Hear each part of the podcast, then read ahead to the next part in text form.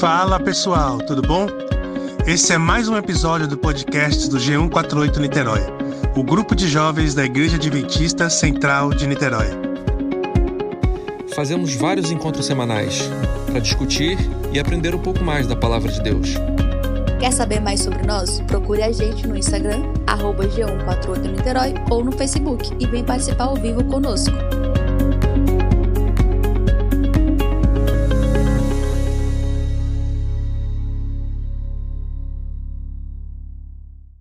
Hoje, hoje o estudo vai ser bem rápido. A gente vai estudar o capítulo 10 de Apocalipse. É um capítulo pequenininho, tem 11, 11 versos só.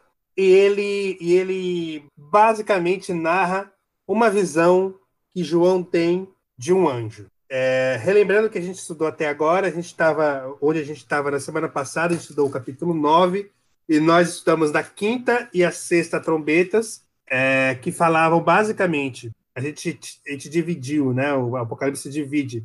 Apocalipse, a, a, terceira e a quarta trombeta narram o fim do Império Romano, e a quinta e a sexta narram o fim do Império Romano Oriental, né? É, a ascensão do islamismo, a invasão das tribos, das tribos não, das nações muçulmanas em Roma e a destruição de Roma Oriental, né? Que era o Império Bizantino. E aí, mais uma vez, o Apocalipse dá uma paradinha, abre um parêntese entre a sexta e a sétima trombetas, e aí surge aqui essa visão do anjo e o livrinho. Eu vou ler aqui então, é, Apocalipse, capítulo 10. Vi outro anjo forte descendo do céu, vestido de uma nuvem. Por cima da sua cabeça estava o arco-íris, e seu rosto era como o sol, e os seus pés como colunas de fogo. E tinha na mão o livrinho aberto. Pôs o seu pé direito sobre o mar e o esquerdo sobre a terra e clamou com grande voz, como quando ruge o leão. Tendo clamado, os sete trovões fizeram soar as suas vozes. E quando os sete trovões fizeram soar as suas vozes, eu ia escrevê-las, mas ouvi uma voz do céu que dizia: Sela o que os sete trovões falaram, e não o escrevas. Então, o anjo que vi em pé sobre o mar, sobre a terra e sobre a terra, levantou a sua mão direita ao céu e jurou por aquele que vive para todo sempre, o qual criou o céu e o que nele há, a terra e o que nela há, e o mar e o que nele há, que não haveria mais demora. É, mas, nos dias da voz do sétimo anjo, quando ele estiver prestes a tocar a sua trombeta, se cumprirá o mistério de Deus, como anunciou aos profetas, seus servos. Então, a voz que eu do céu tinha ouvido, tinha ouvido tornou a falar comigo e disse: Vai, e toma o livrinho aberto da mão do anjo que está em pé sobre o mar e sobre a terra. Fui, pois, ao anjo e lhe pedi que me desse o livrinho. Disse-me ele: Toma-o e come-o. Ele fará, ele fará amargo o teu ventre, mas na tua boca será doce como mel. Tomei o livrinho da mão do anjo e comi. Na minha boca era doce como mel, mas tendo-o comido, o meu ventre ficou amargo. Então foi-me dito: Importa que profetizes outra vez acerca de muitos povos, nações, línguas e reis. Eu acho que esse esse capítulo do Apocalipse, ele, ele, é bem conhecido de nós, especialmente de nós adventistas. Ele, ele tem um livro até sobre isso, que eu, eu esqueci agora, um livro da Casa Publicadora, chama O Livro Amargo, uma coisa assim. Mas que fala sobre esse capítulo e, e, e, e sobre essa visão de João. E aí eu vou começar a ler aqui no, no, no PDF para a gente ir passando e tentar entender o que é cada coisa aqui. Ou pelo menos relembrar o que é cada coisa aqui, caso a gente já saiba. Mas vamos lá. Como o capítulo 7, o capítulo 10 de Apocalipse é uma profecia parentética.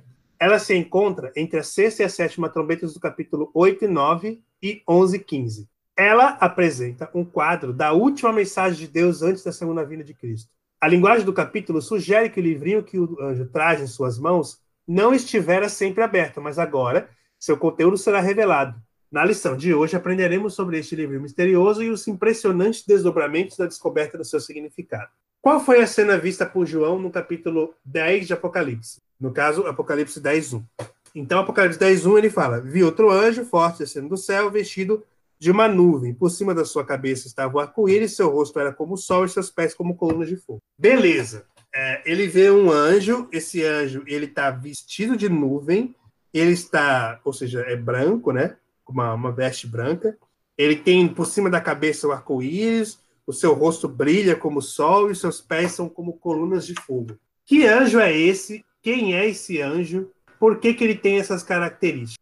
Que, que a gente pode ver aqui de paralelo desse anjo com algumas outras características que a gente já viu de outros anjos que aparecem aqui é, no, no Apocalipse, né?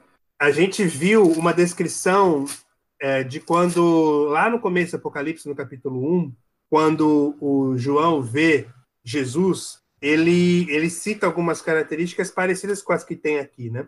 É, ele fala, inclusive, é, quando aparece, quando ele fala que por cima da sua cabeça estava o arco-íris, da onde, onde o arco-íris aparece de outras vezes? Vamos ver se vocês lembram. Tem mais, tem dois, dois lugares que ele aparece na Bíblia, pelo menos que eu me lembro agora. Que outros lugares que o Apocalipse, que o, que o, que o, o arco-íris aparece na Bíblia? O que, que vocês falam? Na aliança lá no dilúvio. Na aliança do dilúvio tem mais outro lugar. Vocês lembram? Alguém lembra? Alguém? Alguém? Alguém? Alguém? Alguém? Alguém? Alguém? Apocalipse 4, versículo 3. E que estava sentado era na aparência semelhante a uma pedra de jaspe, de sardônio, e ao redor do trono havia um arco-íris semelhante na aparência a esmeralda. Então ele vê o arco-íris ao redor do trono de Deus. E aqui ele vê esse anjo com esse arco-íris na cabeça. Vamos lá. Exilado na ilha de Patmos, o idoso profeta contemplou mais uma magnífica revelação divina de um anjo forte descendo do céu envolto em nuvem. Frequentemente, as escrituras associam as nuvens com aparições de Cristo. O arco-íris nos faz lembrar da aliança que Deus estabeleceu com Noé e com toda a humanidade, de que ele nunca mais destruirá a terra por águas do dilúvio. Portanto, o conceito do arco-íris não era estranho ao profeta. Este arco representa a misericórdia e a justiça divina como sendo a base do governo de Deus. Aí é curioso, porque se o arco-íris representa é, misericórdia e justiça, e o anjo tem essa, esse, esse arco-íris na cabeça, como se fosse uma coroa, representa, né? A gente pode, a gente pode concluir de que esse anjo ele, ele representa a misericórdia e a justiça divina. Ele, é, ele tem tanto a misericórdia quanto a justiça divina, né? Interessante. Quem era esse anjo visto por João? Aí a, ele manda comparar aqui com Apocalipse 1, 13 a 16. E no meio dos candeeiros, um semelhante a filho do homem, com vestes talares e cingido, à altura do peito com uma cinta de ouro. E a sua cabeça e cabelos eram brancos como a alva lã, como neve, os olhos como chamas de fogo, os pés semelhantes ao bronze polido, como que refinado numa fornalha a voz como voz de muitas águas. Tinha na mão direita sete estrelas, e da boca saía-lhe uma afiada espada de dois gumes. O seu rosto brilhava como o sol na sua. Legal. Ele vê Jesus, e Jesus tem essa aparência em Apocalipse 1, e aqui o anjo tem uma aparência, no mínimo, parecida com a aparência de Jesus. Né? Então a gente pode, vir, pode concluir de que esse anjo é, é o próprio Jesus. E aí a gente pode também fazer um outro paralelo com o, o e é interessante que o livro, o livro esse livro que a gente está lendo também, ele faz um paralelo com, a, com o homem que Daniel vê lá em, em Daniel capítulo 12. Vamos voltar lá em Daniel capítulo 12. E ele vê esse homem, ele diz que esse homem é Miguel, que é o que a gente sabe que Miguel é uma é uma forma de Jesus se revelar também, né? É, e aí é, Nesse tempo se levantará Miguel, o grande príncipe que protege os filhos do teu povo haverá tempo de angústia. É, ele vê Miguel no tempo de angústia, né? lá no tempo do fim, ele Daniel diz que naquele tempo Miguel se levantaria. E aí a gente está vendo João aqui também, vendo é, o anjo se levantando, e esse anjo, se é Jesus, é Miguel também, se levantando também no tempo, no tempo logo depois da sexta trombeta. A gente sabe que esse período entre a sexta e a sétima trombeta é justamente o tempo do fim, né? É quando começa o tempo do fim, é o finalzinho da história. É... Então, o livro diz assim: parece muito claro que Daniel e João viram a mesma pessoa. Uma análise de Daniel 12 revela que a pessoa vista por Daniel era Miguel, que na verdade é Jesus, filho de Deus. Agora, no Apocalipse, vemos que o anjo de João possui o rosto como o sol e as pernas como colunas de fogo exatamente como Cristo é apresentado no Apocalipse 1, 13 a 16. Sua voz fez-se ouvir de modo como ruge o leão, e a voz de Cristo assemelha-se a rugir de muitas águas. O arco-íris por cima da sua cabeça faz lembrar o arco-íris que secou no trono de Deus. Concluímos assim que o homem visto por Daniel e o anjo contemplado por João consiste, na verdade, em um único ser, Jesus, que aparece em outras partes desses livros, desses livros como o filho do homem, como um leão como um ginete de um cavalo branco, como nosso sumo sacerdote, como cordeiro, e também Daniel 12:1 e Apocalipse 12:7, como o arcanjo Miguel. Beleza. Então a gente já sabe que é, esse anjo é Jesus, esse, esse anjo é Miguel, e é o mesmo anjo que aparece para Daniel lá em Daniel 12. Beleza? É, vamos continuar aqui. Esse anjo forte, visto por João, é o próprio Jesus, que criou o céu, a terra, o mar e tudo que neles existe. O seu rosto era como o sol. Esta descrição é muito semelhante com a de Cristo em Apocalipse 1, 13 a 16. Ele não é um ser criado, e sim o Criador, o Deus eterno. Ele disse, ele disse de si mesmo: Eu sou o Alfa e o Ômega, aquele que é, que era e que há de vir, todo-poderoso. Eu sou o primeiro e o último e aquele que vive. Estive morto, mas eis que estou vivo pelo século dos séculos e tenho as chaves da morte e do inferno. Quão confortante foi para João contemplar Jesus, o Senhor da história. E aqui fico pensando que a gente, é, João tá vendo o próprio Jesus que ele conhecia, né? É curioso. E ele tá vendo Jesus de uma forma glorificada, de uma forma talvez muito diferente daquilo que ele viu quando ele conheceu Jesus pessoalmente, mas é, é o Jesus, né? Eu não sei, não sei se ele consegue reconhecer as feições, é uma coisa muito curiosa, né? É, um, é, um, é, uma, é uma coisa que talvez eu não, eu não entendo muito bem, mas não sei se ele via Jesus da forma ele reconhecia as feições de Jesus que ele viu, do Jesus que ele conheceu vivo, ou se era muito diferente, se a glorificação de Jesus transformou completamente a face de Jesus, não sei. Mas é, é curioso. Pode ser que não, até porque se a gente reparar, é, eu, eu, recentemente eu li novamente o Evangelho de João. Uhum. E você repara que Jesus aparece para os discípulos depois da ressurreição e os discípulos não reconhecem ele imediatamente. É verdade, é verdade. É só depois que ele faz alguma coisa ou fala de algum jeito que eles se tocam que era o Jesus. Então, até mesmo depois da própria ressurreição, antes dele estar glorificado, eles já não reconheciam as, uhum, as características uhum. físicas dele, né? Agora então, né? É. Legal. O que esse anjo trazia em sua mão? Apocalipse 10, 2, comparar com Daniel 2, 12, 4 e 7. Tinha na mão um livrinho aberto. O anjo pôs o pé direito no mar e o pé esquerdo na terra. Mas você, Daniel, mantenha essa profecia em segredo. Cele o livro até o tempo do fim quando muitos correrão de um lado para o outro e o conhecimento aumentará. O homem vestido de linho, que estava sobre o rio, levantou-se, levantou as duas mãos em direção ao céu, pronunciou um juramento solene àquele que vive para sempre disse: Passará um tempo, tempos e meio tempo. Quando o povo santo finalmente for quebrado, todas essas coisas se cumprirão. Então, é, ele tinha na mão um livro, certo? É, e eu acho curioso que se a gente voltar aqui para Daniel, é, primeiro, ele fala, em Apocalipse, fala que ele, o anjo estava com uma, um pé sobre o seu pé direito sobre o mar e o pé esquerdo sobre a terra. E lá em Daniel, quando Daniel vê o homem, esse homem vestido de linho, ele vê, olha só o que ele fala, é, vida deste lado, à beira do rio, que o homem também estava à beira do rio. Um estava sobre as águas do rio, o, e também ele fala sobre as águas e, e a margem do rio também. Então é como se ele estivesse realmente sobre a terra e sobre o mar também. Então é, é, parece que os dois estão tendo a mesma visão, da mesma, do, o, os paralelos entre as duas visões, tanto de Daniel quanto de João, são muito grandes, né? Eles estão parece que estão vendo a mesma coisa. E aí o, o, e aí o anjo segura esse livro. E o que que diz aqui sobre o livro? O anjo segurava na mão o livrinho aberto, um livro aberto. Quando o profeta Daniel recebeu sua última visão, ele foi instruído a encerrar as palavras e a selar o livro até o tempo do fim.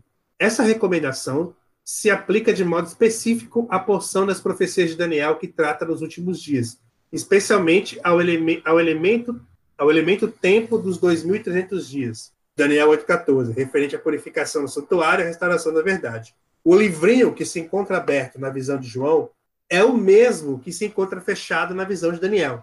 Portanto, esse livrinho que João viu é o livro do profeta Daniel, as palavras que se achavam encerradas nos dias de Daniel não deveriam permanecer assim para sempre.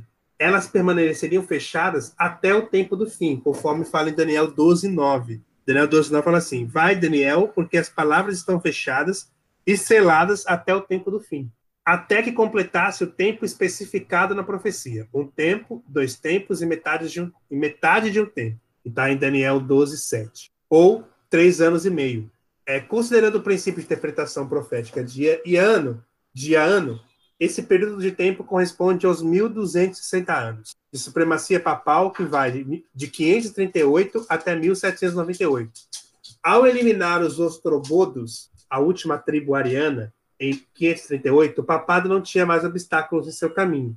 Assim, em 538, deu-se início ao período de 1260 anos de supremacia papal. No ano de 1798, em decorrência da Revolução Francesa, o Papa Pio, o Papa Pio VI foi aprisionado pelo general Berthier na França. Esse episódio marca o fim do tempo profético de supremacia papal. De acordo com a profecia de Daniel, as palavras seladas no livro teriam, seriam desceladas e compreendidas depois de 1798, no fim, no tempo do fim. Muitos o esquadrinharão e o saber se multiplicará. Daniel 12:4. Que privilégio podemos compreender os segredos de Deus revelados para o tempo em que vivemos. Olha que sensacional, né, essa, esse trecho, então. É, a gente está vendo um paralelo entre os dois livros, entre Daniel e Apocalipse, e a gente está vendo que esse, primeiro, que esse período dos 1260 dias tem um começo e um fim. A gente sabe quando ele começa, a gente sabe quando ele termina, 1798. A gente sabe que a partir de 1798, então, começa o que, ele, o que a Bíblia chama de o tempo do fim, né? E estamos vivendo nele até hoje, né? É, vamos lá. Qual foi o juramento feito pelo anjo? Apocalipse 10, de 5 a 6. Então o anjo que via em pé sobre o mar e sobre a terra levantou a mão direita para o céu e jurou por aquele que vive pelos séculos dos séculos, o mesmo que criou o céu, a terra, o mar e tudo quanto neles existe. Já não, já não haverá demora. Legal. Então, não há demora. É engraçado, porque tem um. Lá em Daniel, ele também fala, fala de um. Também tem um juramento, né? E o anjo falando que é, que o conhecimento se multiplicará e tudo mais, e que o livro ficaria fechado até o tempo do fim. É, e aqui a gente tem de novo. E aí o, o, o anjo jurando para Daniel de que para João de que esse tempo é curto, de que esse tempo vai acatar. Estamos próximos do fim, estamos próximos é, do, do, do, término desse tempo aqui. Então, ó, nenhum juramento mais solene poderia ser feito. Ao jurar pelo Criador, o anjo que é Cristo jura por ele mesmo. Ele declarou: já não haverá demora essa profecia não se refere ao fim da história, mas ao ponto da história em que as profecias do tempo de Daniel se cumpriram. É, usando o historicismo como método de interpretação profética, identificamos o cumprimento das duas maiores profecias de Daniel, 1260 dias e 2360 dias, em 1798 e 1844. O período que se segue é chamado Tempo do Fim. Que ordem recebeu João? a partir do verso 8. O versículo 8 fala o seguinte: Então a voz que eu do céu tinha ouvido tornou a falar comigo e disse: Vai, toma o livrinho aberto da mão do anjo, que está em pé sobre o mar e sobre a terra. Ele foi, foi dito para João, então, que ele tomasse o livro do anjo. Então, essa imagem do anjo com o pé direito sobre o mar e o esquerdo sobre a terra, segurando o livrinho com a mão estendida para o céu, representa a abrangência mundial da mensagem desse livrinho. Representa também o surgimento de um movimento mundial de pregação das verdades contidas no livro de Daniel, em conexão com as do Apocalipse. Beleza. E aí a gente já começa a ver aqui o surgimento de um movimento mundial, e aí já começa a se tornar mais familiar essa visão e, e o significado dessa visão. É, o que o anjo disse, o que o anjo disse que aconteceria depois que João comesse o livrinho? Então me aproximei do anjo e lhe pedi o livrinho. Pegue-o e coma, disse ele. Ele será amargo em seu estômago, embora tenha um sabor doce como mel em sua boca. Então, multidões de estudiosos da Bíblia em vários lugares do mundo fremiam com a mensagem de que o tempo do fim se aproximava. Muitos acreditavam que o término do período profético de 2.300 anos assinalava a volta de Jesus. Assim, a alegria que encheu seu coração com a certeza que Jesus voltaria em 1944 põe um mel na boca, porém o doce se tornou amargo no estômago. Então, aqui está a chave para entender esse, essa diferença, ou esse, que nem diz o, o, o. Foi o Frank que falou ontem essa palavra, anteontem, do negócio do agridoce lá. É... Foi, foi agridoce. Eu achei, eu achei, eu achei muito chique isso. É, mas é uma palavra realmente interessante. é dois sentimentos ao mesmo tempo, né? É, é doce, mas é, é meio estranho. E é o sentimento que João tem aqui quando ele come o livro e essa e esse primeiro, essa essa esse ato de comer o livro, ele aparece na Bíblia em outras situações. É, em Jeremias 15, 16, é, vou ler aqui rapidinho. Em Jeremias 15, 16, fala assim: Achadas as tuas palavras, logo as comi. Elas me foram gozo e alegria ao coração, pois pelo teu nome me, me, me chamo, ó Senhor Deus dos exércitos. E também aparece em Ezequiel 2,8, que fala assim: Mas tu, ó filho do homem, ou do homem, ouve o que eu digo, não sejas rebelde com a casa, como a casa rebelde, abra tua boca e come o que eu te dou. E também em Ezequiel 3:1.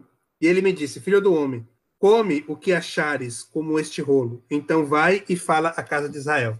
E aí me parece, assim, eu pelo menos entendi que esse simbolismo do comer o livro me parece é, é, ter a ver com incorporar aquilo que o livro ou aquilo que a mensagem do livro está querendo passar, né?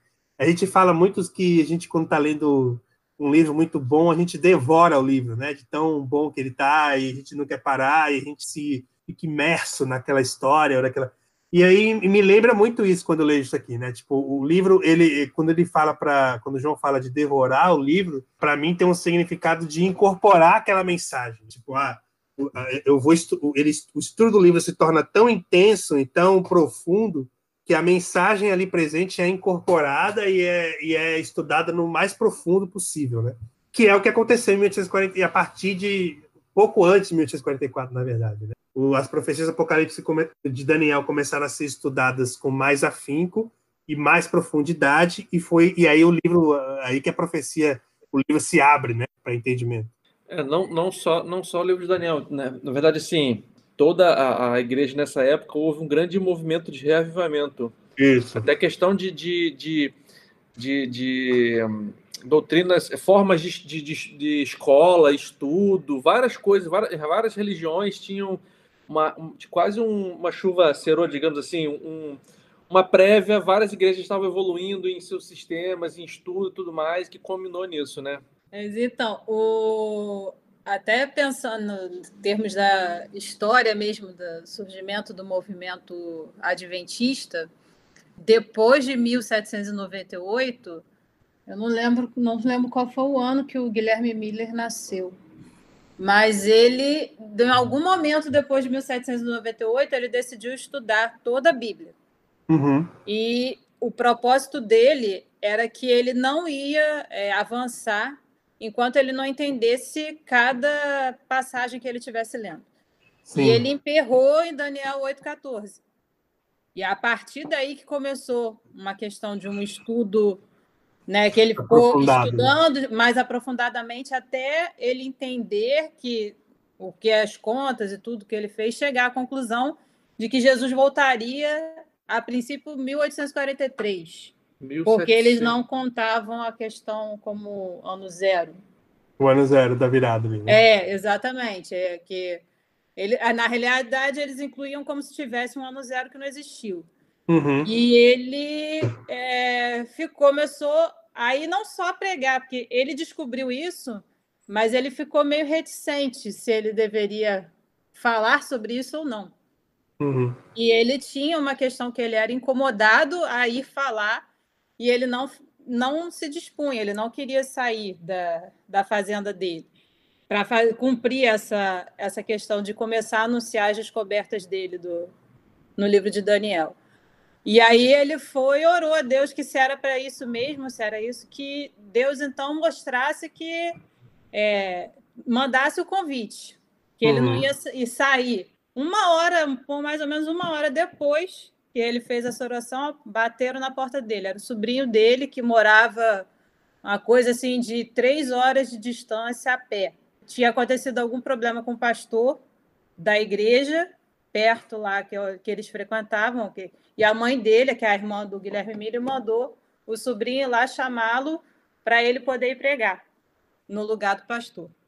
Então, antes mesmo dele orar, né, meio parecido com Daniel. Sim. Né, no início das suas súplicas, nesse caso, antes mesmo dele orar, Deus já tinha mandado, já estava mandando a resposta. É, oração dele. É.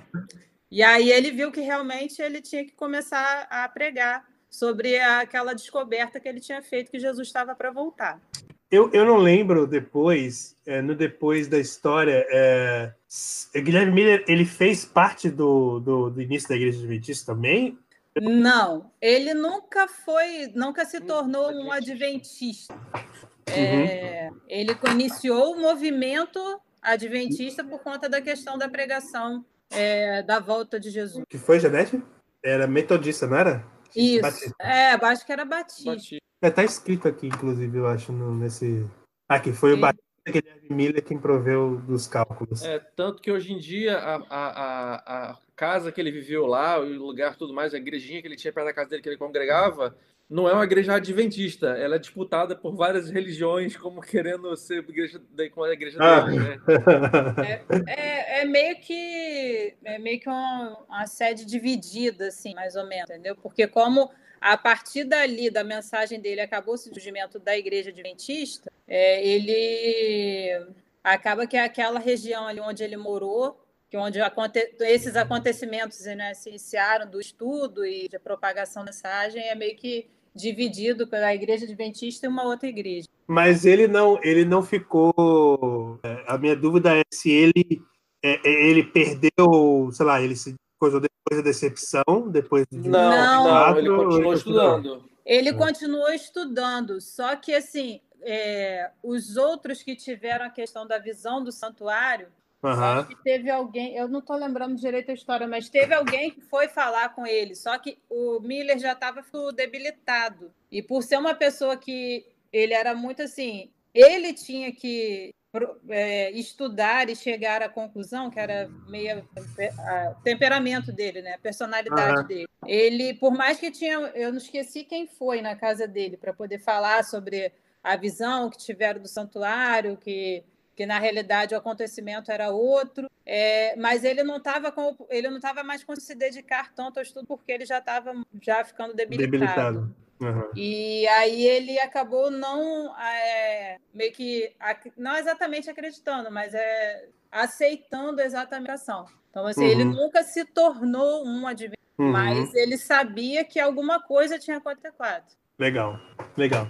É, a gente, assim, nesse estudo do PDF, ele termina aqui no Apocalipse 10, 10, ele termina no final do, do, do, do capítulo 10, e aí ele faz toda uma explanação enorme aqui sobre as, sobre as duas mil da tarde de manhã, como é que foi feito o cálculo e, e tudo mais. Isso que a gente acabou de conversar. Ele faz toda essa explanação e tudo mais, só que aí detalhando mais a questão de quando começa é, e tal, até em- como que eles chegaram até 1944. Não sei se a gente precisa ler tudo isso aqui, porque isso aqui já foge um pouco do, do tema desse coisa. Mas aí, ó, o que representa a experiência agridoce vivida por João no verso 10? Tomei o livrinho da mão do anjo e comi, na minha boca era doce como mel, mas tendo o, com- o comido, o meu ventre ficou amargo. É justamente essa questão da decepção, né? Da decepção de terem achado que em 1944 Jesus voltaria e ele não voltou. Eu fico pensando o tamanho da decepção que foi isso e assim para pessoas que tinham largado tudo e como é que faz agora no dia seguinte? Como é que faz e como que acorda no dia 23 de outubro e nada? E tô aqui ainda.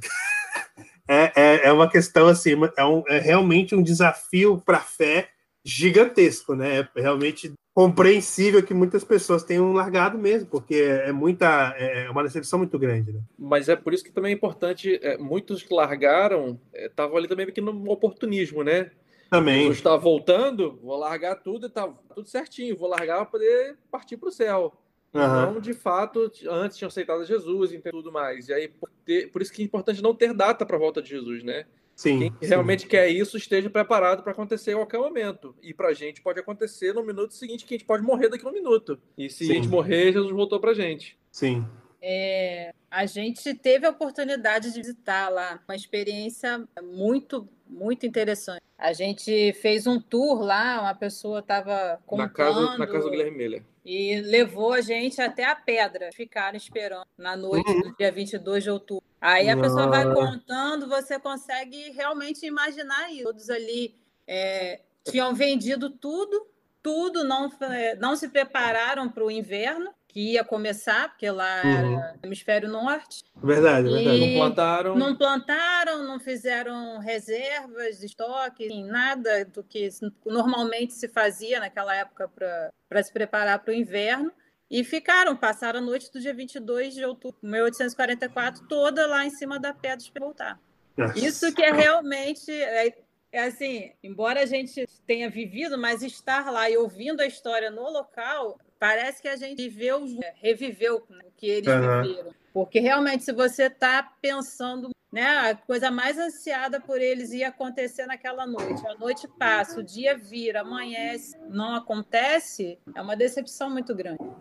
É, a pedra, a pedra era apenas um, um, lugar no terreno que tinha uma visão boa, pro, não tinha muita árvore em volta, como eram umas pedras, né, não cresceram árvores, então uma visão boa para o horizonte. Assim. Acharam que pro lado ali de óleo, que é vinho, não sei o que lá, e ficaram naquele lugar, naquela região, naquele spot ali. Ai, mano, que tristeza, que tristeza. Negócio muito, muito bizarro mesmo. E aí também no dia seguinte conviver com, não só com essa, além da decepção, com o escárnio. Com certeza. Nossa, de cadê Jesus? Então, mas aí acontece aquilo, né? O que acontece? acontece o pene, a, a, digamos, o peneiramento. Aqueles que só estavam no mecanismo ou não, que se decepcionaram de, a tal de perder a fé. De perder a fé, e aqueles que decidiram, sim, não, tem alguma coisa que aconteceu. Só preciso saber o que, que foi. Aí voltar para a Bíblia para tentar. Ai, que legal. Eu até falei, o, Guilherme Miller ele não aceitou o santuário. Na realidade, ele não aceitou a, a verdade do sábado. Hum, ele aceitou a verdade da questão de Jesus estar mudo, do Santo Santíssimo Céu. Mas ele não aceitou a verdade do sábado. Beleza, e aí o capítulo termina com esse verso que eu acho muito legal, que ele fala, então foi me dito, importa que profetizes outra vez acerca de muitos povos, nações, línguas e reis. E aqui é, é, é, é, é a retomada, né? Você, é, beleza, decepção, não era isso, mas é importante que você não desista e que você volte e que, e, e que a pregação continue, que a profecia continue, e porque o tempo não acabou. Então, é, é, é para mim, esse verso é, é, é, é tipo uma, uma. É Jesus chamando aqueles que estavam decepcionados para que eles entendam de que, ah, volte, estude de novo, tente de novo, porque o tempo não acabou, não era isso. Vocês estavam errados, podem estar decepcionados, mas é, existe uma verdade ainda, e existe um tempo, existe uma missão a ser cumprida, então volte e vamos lá, vamos estudar de novo. E é importante que essa palavra seja pregada para toda, todas as nações, e povos, e línguas, e reis. O que aconteceu no fim das contas? Né? Não, interessante, interessante é que o, o, tinha que ser feito isso, né? Tinha que ter sido comido o livro. Era da profecia isso. Então, uhum. Foi doce, mas foi amargo. Mas eu fico, interessado, eu fico pensando nessa analogia que, quando era criança, para tudo, qualquer coisa, problema estomacal, chá de boldo, que é amargo, né? Sim. Então, é, resolve tudo. Então, assim, às vezes a coisa amarga a gente tem que ingerir, que não faz bem, mas é necessário. É necessário para poder aquilo culminar na, na, no surgimento da igreja remanescente. Se a gente for parar para pensar também, né, que isso aconteceu depois dos 1260 anos da supremacia papal, uhum. a gente também pode pensar aí que a, essa verdade, essa promessa que Jesus que ele retornaria, ela se perdeu ao longo da, da história da igreja, justamente Sim. porque a Bíblia estava encerrada, estava trancada. Então, é, fazia parte também dessa, desse movimento de reavivamento, de proclamação da volta de Jesus, para que essa verdade voltasse a ser espalhada para o mundo. Essa promessa Sim. voltasse a ser espalhada. Por mais que tenha sido decepcionante, mas assim, as pessoas viram que essa promessa existe. Pode não ter uma data marcada, mas essa promessa existe. Isso já estava meio que perdido. É, não foi, não foi em vão, né? Não foi em vão a decepção, no fim das contas, porque voltou-se para o estudo, voltou-se para entender melhor, então é, é, é, tudo tem um objetivo, né? Um porquê. Legal, eu acho que a gente terminar aqui. Vocês querem mais. A Patrícia quer falar? Fala aí, Patrícia. É, eu fico imaginando, depois dessa decepção toda, a alegria que eles não sentiram quando viram que eles fizeram parte da profecia. Ao descobrirem né, o que, tava, o que é, tinha uma profecia que eles viveram e Sim. que essa profecia, no final, dizia que eles tinham que continuar e pregar. Então, eu imagino que acho que tudo fez sentido, que eles ficaram muito felizes. Eu fico imaginando. Com certeza, com certeza. Fazemos parte da profecia, né? Eles se sentiram parte da profecia, parte da missão. Eu acho que depois que eles entendem, e foi isso que realmente aconteceu, depois que entende onde estava o erro e o que aconteceu e qual era o evento, 1844, eu acho que o fôlego se renova, né, para pregar, porque então, beleza, não temos data, a gente precisa pregar e ponto. A palavra precisa ser pregada, a missão é essa. A missão não é descobrir a data, a missão é pregar, o, pregar que ele vem. Ponto.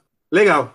É, acho que a gente pode terminar aqui. próximo capítulo, capítulo 11, é, na semana que vem, duas testemunhas mártires. Vamos estudar isso aqui na semana que vem. É isso aí, beleza? Vamos orar? Querido Deus e amado Pai, é, obrigada por esse estudo, obrigada por estarmos reunidos aqui toda semana para aprender mais sobre Ti, da Tua palavra. Que o Senhor abençoe essa semana, esteja à frente de todas as coisas, que seja uma boa semana para a gente e que não mais o Senhor cuide e nos proteja, Pai. É o que eu te peço, te agradeço em nome de Jesus. Amém.